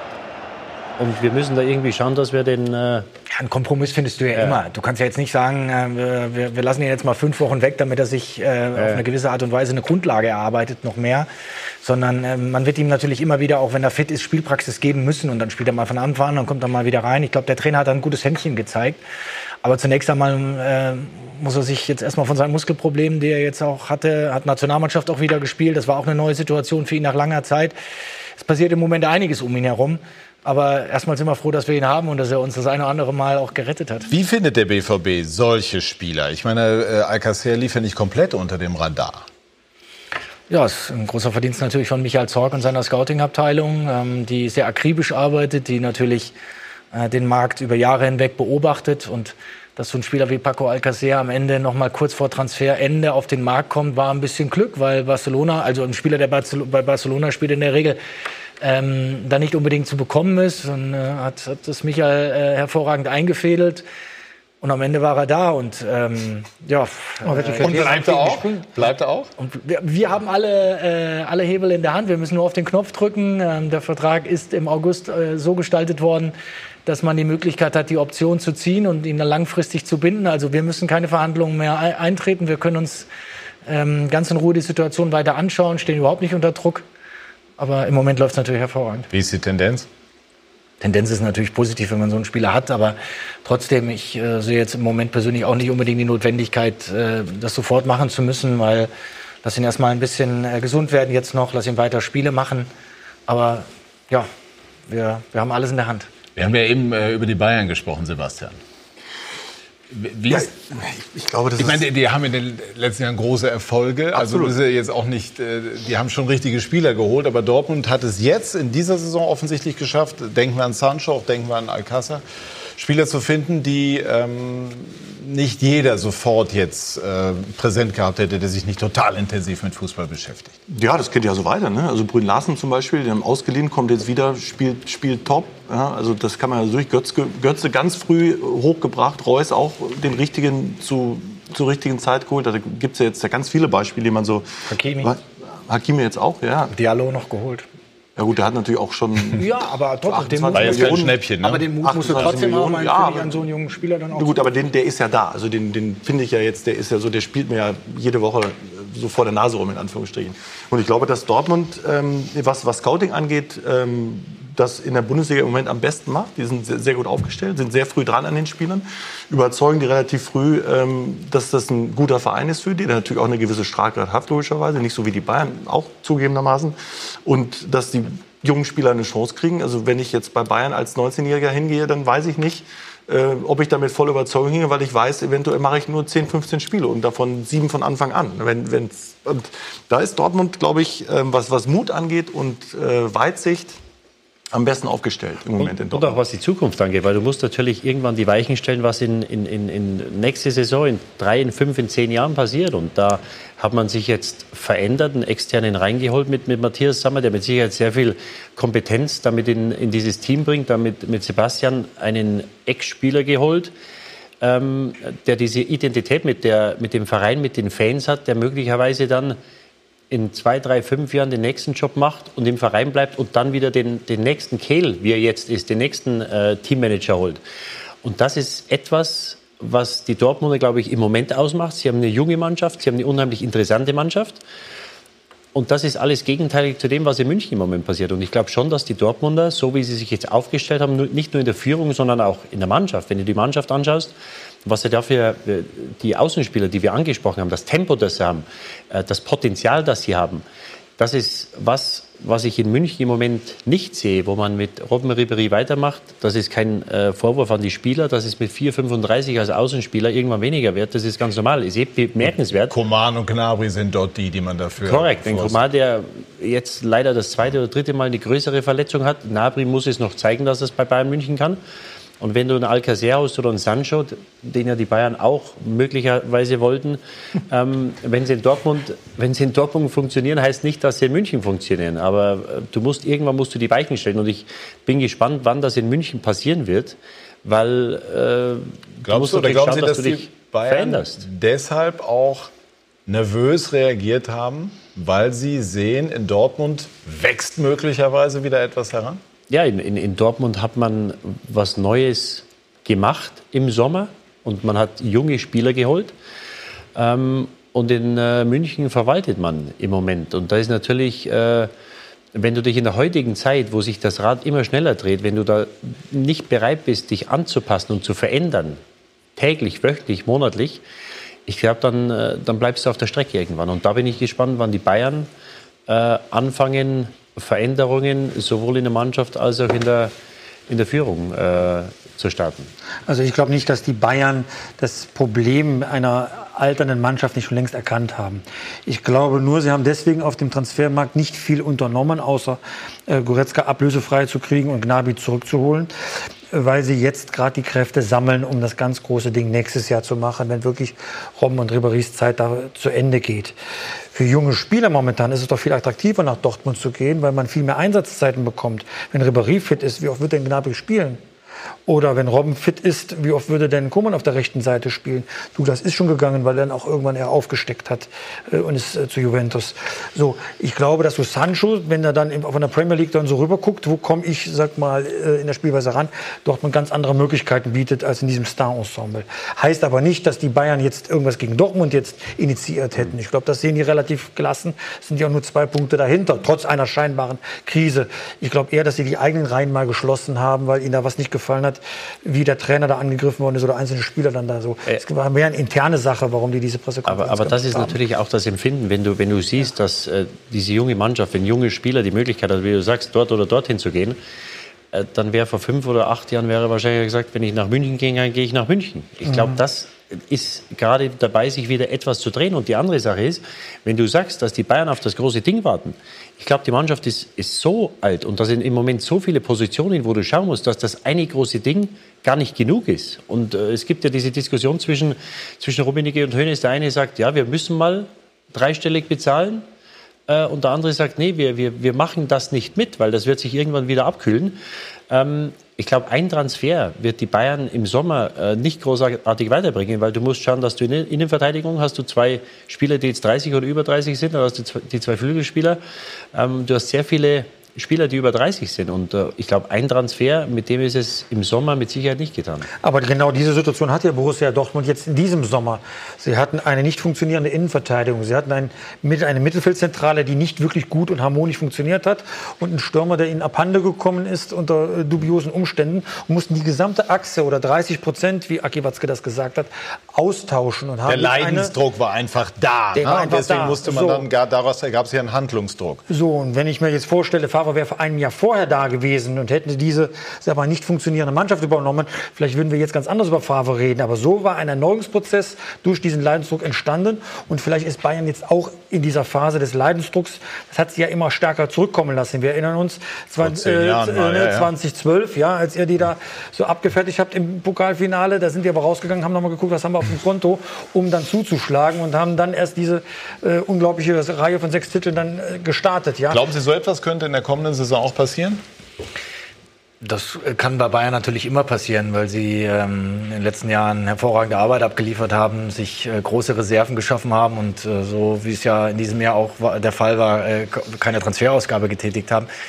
Sie werden natürlich schauen, dass sie, dass sie die Mannschaft verändern. Aber wir, wir beschäftigen uns jetzt nicht mit dem FC Bayern, sondern So. wir, wir haben unsere eigenen Probleme im Sommer und wir sind auch noch in diesem Prozess noch lange nicht am Ende. Deswegen ähm, Ja, also um das nochmal einzuordnen, also bis hierher war das wirklich oft begeisternd oder in den letzten Wochen, aber es wird natürlich auch Spiele geben wie gestern. Reus sagte, naiv verteidigt beispielsweise. Es ist auch möglich, dass diese Mannschaft Rückschläge erleidet, mal gegen Teams irgendwo aus dem, aus dem Mittelfeld und die Bayern dann am Ende der Saison sagen, seht ihr mal, wir sind jetzt doch wieder Meister. Also das weiß ja jetzt noch keiner. Aber ich gehe, ich gehe jetzt einen Schritt mal weiter, so ein bisschen provokant in, in deine Richtung, ob das nicht die aktuelle gute Situation sogar gefährlich werden kann für Borussia Dortmund, weil natürlich mit der guten Platzierung, mit den guten Leistungen auch die Erwartungen steigen und womöglich die Mannschaft noch gar nicht weiß, auf lange Strecke diese Erwartungen zu erfüllen.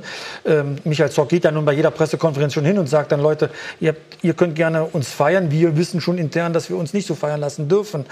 Aber der Druck, dass man jetzt sagt, jetzt bleibt bitte oben und jetzt legt noch mal nach, Atletico 4 zu 0, kann ja nur der Anfang von allem gewesen sein, diese Reifeprüfung. Die nächste wird gegen Bayern dann kommen, ja. Ich glaube, da kommen noch harte Tage dann auf Borussia Dortmund zu, weil die Fallhöhe einfach größer wird. Oder vertue ich mich da? Aber lieber so rum als andersrum. Also demnach, wir nehmen Das das ist wahr, ne? mit. Also, Ja, das stimmt sollen wir natürlich, jetzt ja. wieder im letzten Jahr rumwühlen. Also demnach, wir wissen es einzuordnen. Ähm, alle handelnden Personen sind sich einig, dass wir Mhm. weiter akribisch arbeiten müssen, aber dass das äh, Träumen der Fans und die Euphorie jetzt auch da ist. Warum sollten wir das bremsen? Mhm. Also Dortmund hat dieses, ich habe im Sommer mal davon gesprochen, dieses Dortmund-Gefühl wieder. Ähm, ich finde, da wächst gerade wieder was Großes zusammen. Die Mannschaft hat Freude, sie verstehen sich gut lass die Jungs doch einfach laufen. Und ähm, trotzdem ist es in meiner Wahrnehmung auch noch so, dass äh, der FC Bayern natürlich nicht ähm, diese Durchstrecke, die sie vielleicht jetzt äh, zwischendurch mal hatten, dass sich das bis zum Ende der Saison hinziehen wird. Die werden zurückschlagen und für mich sind sie weiterhin auch noch ähm, Favorit auf den Titel. Da hat sich nichts dran geändert. Können Sie Meister werden? Angenommen, Sie würden äh, die Bayern schlagen in zwei Wochen? Dann ist immer noch ein bisschen zu gehen, glaube ich. Dann sind wir im November und dann ist immer noch ein bisschen. Aber dann wäre, Aber- wären die Trends belastbar. Das wäre die nächste Reifeprüfung, aber es ist viel zu früh, um jetzt in irgendeine Richtung dahingehend ähm, etwas auszurufen. Also wir haben uns echt gut getan, mit dieser Bodenständigkeit, auch mit einer gewissen Art von Demut im Sommer neu aufzustellen. Also ihr könnt gerne ähm, philosophieren, aber wir lassen uns jetzt nicht verrückt machen. Aber spannend ist ja auch, was, wenn die jetzt weiter so performen, ne? also die, die Sanchos oder die Pulisic, und ich meine, was dann passiert, ist ja völlig klar. Ne? Dann kommt der Nächste und sagt übrigens, was, was kostet der? Der kostet 50, 60 und irgendwann muss man sagen, gut, dann äh, ist er halt wieder weg und dann fängst du wieder von vorne an. Das Schicksal wird euch ja wieder ereilen. Vielleicht bei einem. Und in den letzten Jahrzehnten natürlich auch immer mal Ja, wieder. Es war ja genau. auch der FC Bayern, der ab und an auch mal zugegriffen hat. Also demnach, äh, das wird natürlich immer eine Gefahr bleiben. Deswegen muss man sich immer neu entwickeln und neu erfinden. Und ich glaube, das haben wir in der Vergangenheit aber ganz gut geschafft. Ja, und die beiden zucken halt nicht. Ne? Wenn jetzt Lewandowski sagt, ich möchte gerne zu Real Madrid und eventuell gab es vielleicht sogar ein Angebot oder die sagen, nee, nee, machen wir nicht. Punkt. Und das, ist, das kann Dortmund eben nicht. Aber trotzdem ist, ist, die, ist die Schere, was, was Scouting und früh da sein und eine, eine, eine gute Idee zu haben für das, was passiert, dann in den nächsten Jahren perspektivisch. Da ist Dortmund, ähm, muss ja auch schneller und anders sein als die beiden. Ja, und, und gefühlt hat jeder gedacht, Aubameyang ist weg, äh, Dembele geht im, im, im Sommer davor und dann denkst du, um Gottes Willen, jetzt haben wir gerade mal einen Spieler hier, ähm, äh, werden, waren glaube ich Pokalsieger vor zwei Jahren. 105 Millionen. die Ja, meisten. aber, aber dann hat jeder gedacht, um Gottes Willen, jetzt kaufen die den Mann weg. Äh, Und dann sind die anderen Spieler, die du holen willst, werden natürlich gleich mal 10 oder 20 Millionen teurer. Dann sagst du, jetzt ist das Ding wieder gestoppt. Jetzt haben wir gerade mal angefangen, hier was, was, was aufzubauen. Jetzt holen die den weg. Und jetzt müssen wir wieder von vorne anfangen. Zwei Jahre später hast du mit Brun Larsen, hast du mit Pulisic, hast du mit Sancho, hast du drei der interessantesten, was weiß ich, fünf, sieben, acht jungen Außenspieler oder Flügelspieler in Europa. Also, und das zeigt ja auch, wie sie sich da ähm, Scouting-Abteilung wurde angesprochen, dass man eben frühzeitig da erkennt, wo der nächste Dembele oder wo der nächste Sancho oder wo der nächste Pulisic ist. Wer schon da ist und auch bleibt, ist Reus. Der äh, ist nie irgendwelchen Versuchungen äh, erlegen. Echte Liebe. Echte Liebe. Ist er in der Form seines Lebens? In einer fantastischen Form. Ähm, er hat einfach auch seit dem Sommer das frühe Ausscheiden der Nationalmannschaft äh, begünstigt, eine, eine gute Vor, äh, Vorbereitung gehabt. Er hat äh, sehr hart an sich gearbeitet. Ähm, und er ist jetzt dauerhaft auch stabil. Viele, viele Spiele über 90 Minuten bestritten. Warum eigentlich? Macht er irgendwas anders oder ist es einfach so, dass du stabiler wirst dann im Laufe der Jahre? Ich glaube, dass er reifer geworden ist insgesamt, äh, auf seinen Körper auch ein bisschen mehr achtet und Wert legt. Aber am Ende äh, waren auch ein paar Verletzungen dabei, die einfach auch nicht so ganz erklärlich waren. Und im Moment wächst er, und das sehe ich mit, äh, wenn ich auf seinen linken Arm schaue, an dieser Kapitänsrolle auch. Er hat sich ähm, äh, in dieser neuen Rolle auch extrem entwickelt, übernimmt komplette Verantwortung. Mir gefällt auch persönlich, wie er sich ab und an noch nach den letzten Wochen und den guten Spielen trotzdem mal kritisch geäußert hat und immer wieder auch den Finger in die Wunde. Das ist gut, dass es aus dem Team selber kommt und dass es nicht nur immer die Verantwortlichen sind, sondern Wie oft suchen Sie denn mit jemandem wie Reus das Gespräch? ja, wir sitzen, wir sitzen regelmäßig zusammen. Ich sitze regelmäßig mit ihm als Kapitän, aber auch mit dem Mannschaftsrat zusammen. Wir diskutieren Dinge, wir, wir äh, versuchen zu analysieren, wir versuchen aber auch auf Dinge jetzt schon Wert zu legen, die vielleicht noch ein bisschen vor uns liegen, einfach um, um auf Entwicklung hinzuweisen. Und Also das, was Sammer auch bei Bayern immer gesagt hat. Man hat sich ja immer gefragt, was macht er genau da? Irgendwie fällt aber auf, überall wo Sammer war, war dann Erfolg. Und er hat immer gesagt, er versucht Tendenzen, Strömungen, Entwicklungen schon in, zu einem Zeitpunkt zu erkennen, wo man sie noch umlenken kann. Ist das in Kurzform auch Ihre Hauptaufgabe? auch ein Teil meiner Aufgabe, definitiv. Ja. Eng zu sein, äh, an der Mannschaft, äh, an den, an den Strömungen, auch an den Spielern dran zu sein, die gerade mal vielleicht nicht präsent sind und nicht im Kader sind. Auch, auch da einfach eine Kommunikation als Schnittstelle zum, äh, zum Trainer mit dem Verein zu haben. Jeder wird gebraucht und das haben wir die letzten Wochen auch gesehen, ist gut. Bei Reus ist das Privatleben, wie man so hört, auch ganz gut. Momentan. ja, genau. Ja. Spielt auch eine Rolle. Also äh, wird er, äh, sagen wir mal, für, für die Leidenzeit, die er auch hatte, irgendwann belohnt mit einem großen Titel? Ja, das steht noch in den Sternen, aber er hat äh, ein klares Commitment abgegeben für Borussia Dortmund und äh, das macht ihn zu einer ganz schillernden Figur beim BVB, zu einem Anführer in der Offensive und ähm, ja, wie ein guter Junge. Was, was, was mir imponiert hat in den letzten Wochen, äh, diese, diese Führungsrolle. Natürlich kann der Trainer sagen oder Sebastian Genn, Marco, du musst jetzt hier einer der Führungsspieler sein. Entscheidend ist immer, was auf dem Platz passiert. Und wir haben, glaube ich, am, äh, unter der Woche bei dem Atletico-Spiel ein, zwei Tacklings gezeigt. Du wirst jetzt wieder sagen, den kannst du nicht an Tacklings messen, weil er ein Offensivspieler ist. Nur in der zweiten Hälfte, wo die 20 Minuten, wo sie wirklich in den Seilen hingen, haben die zwei, drei super Bälle in Strafraum äh, geschlagen, die äh, Madrilenen. Und dann hat er mit dem Kopf geklärt. Ja, dann hat er den defensiven Kopfball gewonnen und geklärt, um dann die Mannschaft da wieder hinten rauszuholen. Ähm, und ich glaube auch, dass das ein Reifeprozess ist, dass er sich jetzt gesagt hat, was will ich? Wie alt ist jetzt? Ach, 29 ist er, glaube ich. 29. Ich habe noch drei, vier, fünf Jahre. Ich muss jetzt schauen, dass ich wirklich meinen, meinen Stempel dahinter lasse bei Borussia Dortmund, dass er immer wieder in Ansätzen gemacht hat, aber nicht über einen längeren Zeitraum durch seine Verletzungen. Und es gehört natürlich dazu, dass er fit bleibt. Äh, Die Mannschaft scheint fit zu sein. Er scheint so fit, wie, wie er noch nie war, zu sein. Ähm, Und was für ein wunderbarer Fußball. Also ihm zuzuschauen ist, ähm, ist ein Traum und äh, ich, ich hoffe, dass er gesund bleibt. Und wenn er gesund bleibt, dann hat Dortmund, glaube ich, große Chancen, dass sie äh, wieder an die erfolgreiche Vergangenheit anknüpfen. Also die echte Liebe wird natürlich auch unterstützt durch einen echt guten Vertrag. Das muss jetzt auch noch sagen. Den hätte er aber woanders vermutlich auch bekommen. Das auch, aber ich würde jetzt mal sagen, dass er der Bestverdienste ist da in Dortmund logischerweise. Also da, Dortmund weiß schon, was sie an ihm haben und das hat natürlich auch ein bisschen Geld gekostet. Das ist ja auch klar. Er hat jetzt auch seine Rolle gefunden. Er spielt jetzt auf der 10 und am Anfang ja auch ein bisschen auf den Außenbahnen auch gespielt und, und Lucien hat viel ausprobiert, aber er hat ihn von Anfang an eigentlich mehr auf dieser Rolle auch gesehen und ich glaube, da kann er extrem effektiv sein. Ähm, Irgendwie Favre und Reus passt, ne? Ja, Gladbach ja auch schon. Ich glaube, ähm, Marco hat da auch eine, eine sehr hohe ähm, Wertschätzung gegenüber über Lucien schon ein paar Mal geäußert und zeigt, dass die Jungs sich gut verstehen. Ganz kurz noch, ähm, wir haben eben auch schon darüber gesprochen, so die Stabilität im Mittelfeld. Delaney, ne, so ein Stratege, ist ein Haudegen. Und Witzel, das Boot, La Chaloupe. Ja, das muss so ein bisschen wanken.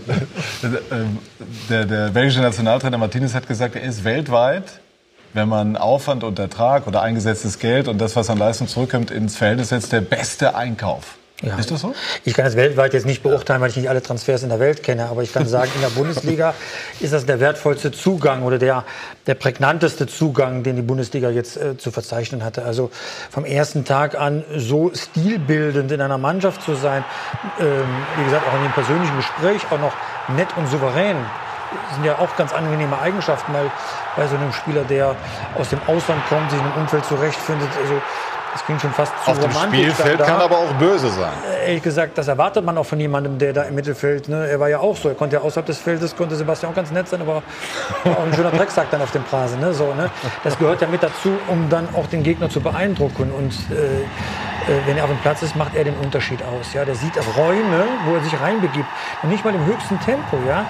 Äh, Das ist einfach wunderbar anzusehen. Wie gesagt, das sieht man nicht in der Fernsehkamera. Dafür muss man im Stadion zu sein, wie er sich bewegt, wie er immer anspielbar ist und äh, One-Touch-Bälle dann macht. Äh, Das ist etwas, das äh, für den Preis, den man dann dafür bezahlt hat, ist das schon ein ziemliches Schnäppchen. Nee, wir haben ja auch unsere User oder unsere äh, Zuschauer gefragt und unsere User haben abgestimmt. 62 Prozent derjenigen, die mitgemacht haben, waren der Meinung, er sei der wertvollste Einkauf von Borussia Dortmund. Noch von äh, vor Alcacer, aber ihr Name wurde auch ziemlich prominent genannt, obwohl sie gar nicht mitspielen. Ja, aber da überlasse ich das gerne am Axel äh, in dieser Wertung. ähm, Aber wie du Es sagst, sind nur noch 38 Prozent übrig. So viel kann es nicht gewesen sein. Hast aber schnell gerechnet. Rechnet doch immer gut. Die, die kennt die Zahl. Ne? Gut, also gleich sprechen wir noch äh, darüber, dass Sebastian Kehl auch eine sehr, sehr interessante Reise nach seiner Karriere gemacht hat. Und wir bei Sky haben einen echten Hammerherbst für Sie.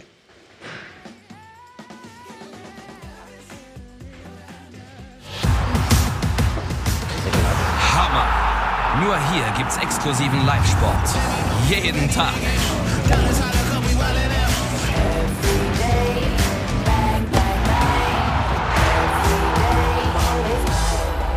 Alle deine Wettbewerbe. Immer live. Das wird dein Hammerherbst. Jeden Tag Live-Sport. Nur bei Sky Sport.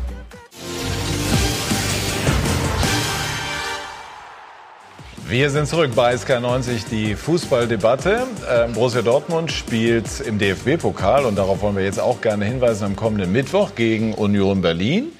Und die Bayern beispielsweise gastieren in Osnabrück bei Rödinghausen, ambitionierter Regionalligist. Ähm, alle Spiele Dienstag, Mittwoch jeweils ab 18 Uhr, weisen Sie natürlich gerne darauf hin. Kurzes Wort noch zu Witzel, was macht den inhaltlich aus? Also Ein Typ irgendwie, der den Ball immer behauptet. Absolut. Total viel Ruhe am Ball. Auch außerhalb des Platzes merkt man das. Es ist dieser Ruhepol und er ist da reingekommen, wenn er spielt. Ausstrahlung, Persönlichkeit, verliert kaum einen Ball, ähm, verschiebt sehr gut, schließt Räume. Also ein extremer Gewinn für unser Mittelfeld. Ja. Also Birki, es gibt so viele, Ja. die, die im Moment eine gute Rolle spielen. Wollen wir mal hoffen, jetzt im Sinne der Spannung in der Bundesliga, dass sich das in den kommenden äh, Monaten auch so ähm, fortsetzt. Das hatte ich ja so eingangs reingeworfen, das vielleicht abschließend zum Thema BVB. Haben Sie die Hoffnung, dass etwas Großes, etwas Dauerhaftes wachsen und entstehen kann? Ich glaube, dass gerade ein bisschen was zusammenwächst. Mit der Mannschaft, mit den Fans im Verein, dieses Dortmund-Gefühl. Ich glaube, im Moment passen viele Dinge zusammen. Der Trainer macht einen hervorragenden Job. Und drumherum haben wir ein paar Strukturen geschaffen. die hoffentlich dazu beitragen, dass die Bundesliga ein bisschen spannender wird als in den letzten Jahren. Ja. Sie haben äh, nach Karriereende eine rund viermonatige Weltreise unternommen. Was war das Motiv? Liegt ja schon fast drei Jahre jetzt zurück, aber für mich ging es nach der Karriere erstmal darum, ein, ein wenig Abstand zu bekommen ähm, zu meiner doch knapp 20-jährigen Karriere, zu dem Rhythmus, den ich ja immer ein Stück weit fremdgesteuert zu sein äh, hatte. Einfach raus, das, die Welt mal auf eine andere Art und Weise sehen und ähm, habe mich in die verschiedensten Ecken dieser Welt begeben, teilweise mit der Familie, aber teilweise auch mal alleine, um Einsamkeit irgendwie zu haben und viele spannende Menschen kennengelernt, viele eigene Erfahrungen gemacht und für mich dann auch den Plan kreiert, was kommt danach und wie geht es jetzt weiter. Und dann ein Studium begonnen bei der UEFA über zwei Jahre im Bereich Management, äh, lange beim DFB gewesen und Trainerscheine gemacht. Also die Zeit einfach genutzt, um mich weiterzuentwickeln, weil ich finde, es ist einfach so spannend, auch nach einer erfolgreichen Karriere sich ähm, weiterzuentwickeln. Ein bisschen Fernsehen gemacht auch. Also ich, ich Bleiben wir bei der ja. Reise. Was hat das mit Ihnen gemacht? Verändert er den Blickwinkel komplett? Ja, ich Gerade wenn man irgendwo mal unterwegs ist und dann und nicht erkannt wird und, und ja. Borussia Dortmund irgendwie komplett äh, außerhalb des Fokus der Menschen ist. Ja, wobei ich habe auch Erlebnisse gehabt, als ich in Hawaii zum Beispiel irgendwo auf dem Berg stand, auf einmal kommt einer mit dem Dortmund-Trikot entgegen. Also es ist schon verrückt manchmal ja. in dieser Welt und äh, aber natürlich die, die Reise, die Ziele, die ich auch unternommen habe. Dann haben Sie ein Selfie mit ihm gemacht. Ja, genau, ein Selfie mit ihm gemacht, genau. Ich war in Australien und äh, ein bisschen das Surfen angefangen, war in Indien. Das war auch eine ganz spannende, ganz spannende Reise ähm, die auch ein bisschen dazu führt, dass man wieder ein bisschen demütiger wird. Auch das realisiert, was man hier in Deutschland alles hat, wie gut es einem geht und wie viel Glück ich hatte in meinem Leben äh, mit den Erfolgen und auch mit den wirtschaftlichen Rahmenbedingungen. Also es erdet und man, man geht dann die Aufgaben auch ein bisschen anders an. Ich habe manchmal gedacht, Mario Götze würde das auch gut tun wenn er das könnte. Einfach mal raus, drei, vier Monate komplett den Blickwinkel zu verändern und dann wiederzukommen. Er kann das ja irgendwann mal tun. Er ist noch viel zu jung, er hat noch viel zu viel vor sich. Aber ich würde es jedem Spieler auch empfehlen, das habe ich auch Philipp Lahm zum Beispiel damals mal gesagt, ähm, nutzt die Zeit, mal ein bisschen rauszukommen. Weil man ist schon einfach in dieser Blase Fußball sehr, sehr lange unterwegs und die Zeit danach zu nutzen, einfach auch mal ein paar andere Gedanken zu haben, sich ein bisschen mehr um die Familie zu kümmern, das ist auch eine eine wichtige Zeit, um dann aber wieder anzugreifen. Und diese Motivation hatte ich. Sprechen wir noch ganz kurz über die Bayern, Sebastian, die gestern in Mainz einen Arbeitssieg eingefahren haben. Nicht Glanz und Gloria, ist vielleicht in dieser Phase auch gar nicht unbedingt gefragt, aber gewonnen. Und Müller hat gespielt. Genau, das war, die Frage hat sich dann ja direkt wieder aufgedrängt. Ne? Also jetzt zweimal auf der Bank, das gab es ja ewig nicht, ich glaube acht Jahre lang in Folge. Äh, nicht, dass er zweimal nicht in der Startelf stand. Ja, also ich finde, dass sie jetzt vielleicht so ganz langsam wieder in den Modus kommen, weil sie sehen, sie müssen ja auch was leisten. Da, da ist einer, der vorweg marschiert, das hilft natürlich auch. Ne? Und ähm, was mir so ein bisschen auffällt, einfach das, was, was, was Sebastian ja jetzt sagt über den BVB, das ist alles eine Richtung, ne? also komplett. Und das fehlt mir bei den Bayern im Augenblick so ein bisschen. Also ist Nico Kovac, der die Spiele im Moment ein bisschen besser sieht, als sie vielleicht sind. Ein Hummels, der sich hinstellt und das wieder relativiert. Ähm, ein Präsident, der sagt, der Trainer muss am Ende den Kopf hinhalten. Das ist nicht harmonisch. Also ich finde die Bayern auch als, als Strahlkraft für, für, die, für den deutschen Fußball und so ist alles unbestritten. Aber da merkt man schon, dass es an der einen oder anderen Ecke jetzt nicht nur spielerisch, sondern insgesamt, also dieses ganze, wir sind die Bayern und wir gehen davon aus, dass wir deutscher Meister werden und international so weit kommen. Da gibt es doch irgendwie eine, eine, einen echten Knick. Und das finde ich, das unterscheidet die Bayern auch im Moment vom BVB. Ja, Hummels ist gefragt worden, also er läuft ja nicht aufs Mikro zu und sagt... Nein, nein, aber der, er schätzt es halt realistisch ja, ein. Das ist jetzt nicht... Und, und Reus, das war gerade das Beispiel, macht es halt anders. Der, der hm. ist auch kritisch als in seiner neuen Rolle natürlich jetzt. Ja, gestern in Mainz war natürlich dann auch das Thema Müller mal wieder ein spannendes untergegangen sind. Einmal noch mal zu Ihnen persönlich. Haben Sie, sagen wir mal, sparsam geguckt. Wären Sie gern bis zum Ende drauf geblieben? Ja, natürlich, weil ich will äh, wohl auch das Ergebnis bis zur letzten Sekunde äh, verteidigen. Äh, aber da macht es ein anderer, kommt jemand anders rein. Rafinha ist ja nochmal äh, defensiv äh, nochmal ein Stück stärker. Äh, und deswegen war alles in Ordnung. Also da braucht man nichts rein interpretieren. Aber Sie wollten ein sportliches Lebenszeichen geben. Ja, es wird natürlich äh, viel thematisiert aktuell. Äh, ich versuche mich auf die Dinge auf dem Platz zu konzentrieren und äh, äh von meiner Warte her hat das heute ganz gut geklappt. Ja, Thomas äh, hat sich bemüht und, und äh, war immer derjenige, der wir kennen. Ja, er ist überall, äh, er greift an, er, man sieht ihn äh, mal links, mal rechts. Ähm, ich denke, er hat seine Aufgabe gut gemacht. Ja, natürlich ist er jetzt nicht äh, der Spieler, der dort ein 1 gegen 1 geht, aber das wussten wir auch. Thomas hat andere Qualitäten, die er heute gerade auch in der zweiten Halbzeit fand ich ganz gut, beziehungsweise Entschuldigung, in der ersten Halbzeit ganz gut gezeigt hat. Dankeschön. Wie interpretieren Sie, Didi, diese Aussagen? Ähm, ja, äh, es gibt einen Konkurrenzkampf und da spielen die elf Besten. Und er hat einen schweren Start in die Saison gehabt, deswegen war er jetzt zweimal draußen gesessen, jetzt hat er gespielt, ordentlich gespielt. Ähm, Punkt zu Reus oder, oder Hummels, die Aussage, es ist immer einfacher, kritisch zu sein, wenn es gut läuft. Ja, also äh, das darf man auch nicht vergessen. Ja, wenn du oben stehst und wenn du immer gewinnst, dann ist es einfach mal ein kritisches Wort zu sagen. Ähm, ich glaube, wir dürfen nicht den Fehler machen, dass wir jetzt äh, nach der Pressekonferenz vor zehn Tagen, dass wir jetzt jedes Wort von Nico Kovac oder von den Spielern auf die Goldwaage legen.